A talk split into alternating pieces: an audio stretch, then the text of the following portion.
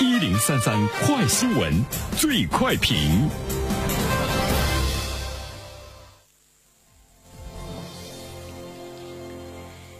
焦点事件快速点评：七月十六号，发改委印发《加快完善市场主体退出制度改革方案》，方案提出分步推进建立自然人破产制度，逐步推进建立自然人符合条件的消费负债可依法合理免责，最终建立全面的个人破产制度。好，针对这样的一条新闻，来有请我们的评论员袁生。你好，肖萌。嗯。那么说到这个破产呢，我们以前把它更多的是跟企业联系在一起。那么现在呢，个人也有破产制度。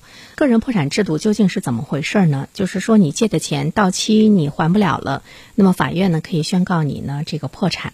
在这个过程中呢，可以对你的一些债务呢来进行豁免，也会呢确定呢你在破产过程中的权利、义务、关系、法律规范。但是是不是真的就是不用还了？哪些债务呢不用还了？这个概念呢我们要这个清晰，并不是说你申请了破产你就可以呢呃免责，不等同于这个你逃避了这个个人的债务。呃，有一些国家呢是明确说有部分的债务作为免责的条件，但是呢你宣布破产之后呢会对你的很多方面的经济生活来进行了这个限制。比如说你现在有住房，那么你破产之后呢，在你的破产期。限四到五年的这个时间中，就你这个房子只能住一年，一年之后呢，你必须要把这个房子腾出来，要呢这个交付给这个受托人，受托人让他变现来偿还呢这个债务。另外一方面的话，你申请破产之后，你经济生活的状态呢会受到严格的限制。必要的日常生活开支之外，你其他的收入都要交付给这个受托人来进行偿还债务，而且你不能够有任何的高消费啊。所以说，这里面我们会看到呢，它对破产人有很多方面的限制。另外呢，就是你的这个破产的记录呢，也会进入到你个人的征信系统。那么你在未来的这个工作、生活、社交、婚姻等很多方面呢，都会带来非常严重的这个影响。所以说呢，呃。不到万不得已，一般人他是不会轻易的来申请呢这个破产的。那么我们现在看到呢，对个人也实行破产的制度。首先，我个人觉得，呃，它是我们国家适应市场发展的一项制度，它体现了公平。因为作为呃这个破产的这个。规定来看的话，我们看它的全称是《加快完善市场主体退出制度改革方案》。什么是市场主体？以前我们的概念中，企业更多的是市场的主体。其实现在呢，个人也是呢市场主体的一部分。我们也参与到了更多的经济活动中，除了我们的日常工作之外，啊，比如说我们也有这个贷款。贷款买房子，这也是项经济活动。我们有投资，比如说你去买股票，你去呢参与呃一些呢这个基金啊等等各个方面的投资。那么还有呢很多的一些经济活动，个人呢都是在参与，也是呢在啊实现了一些这个呃盈余等等这方面的活动。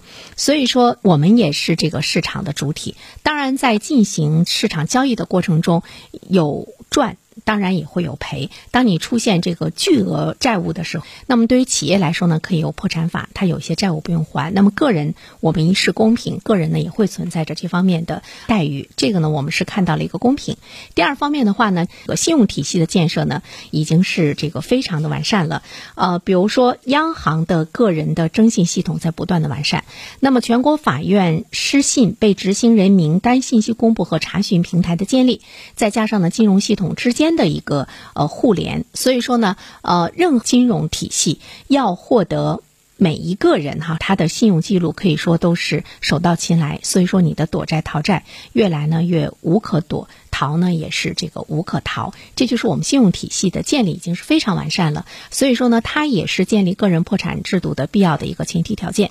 但是呢，我们也都知道，个人破产制度建立的前提，它是一个国家或者是特定社会个人信用发达，使多数人不敢呢轻言破产。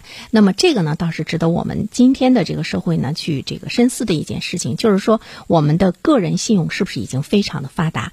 我们是不是呢不会出现大量的恶意的个人破？破产者，我们是不是非常的去看重了你的这个信用，而且呢也遵守你的这个借贷的这个诺言？第三方面的话，一方面让债务人意识到信用的重要性，另外一方面的话，从法律的角度上来说，如果真的有这个恶意的个人破产的话，应该是上升到刑法的一个处罚，才能够使这个制度更加的完善。好了，小孟，好的，感谢袁生。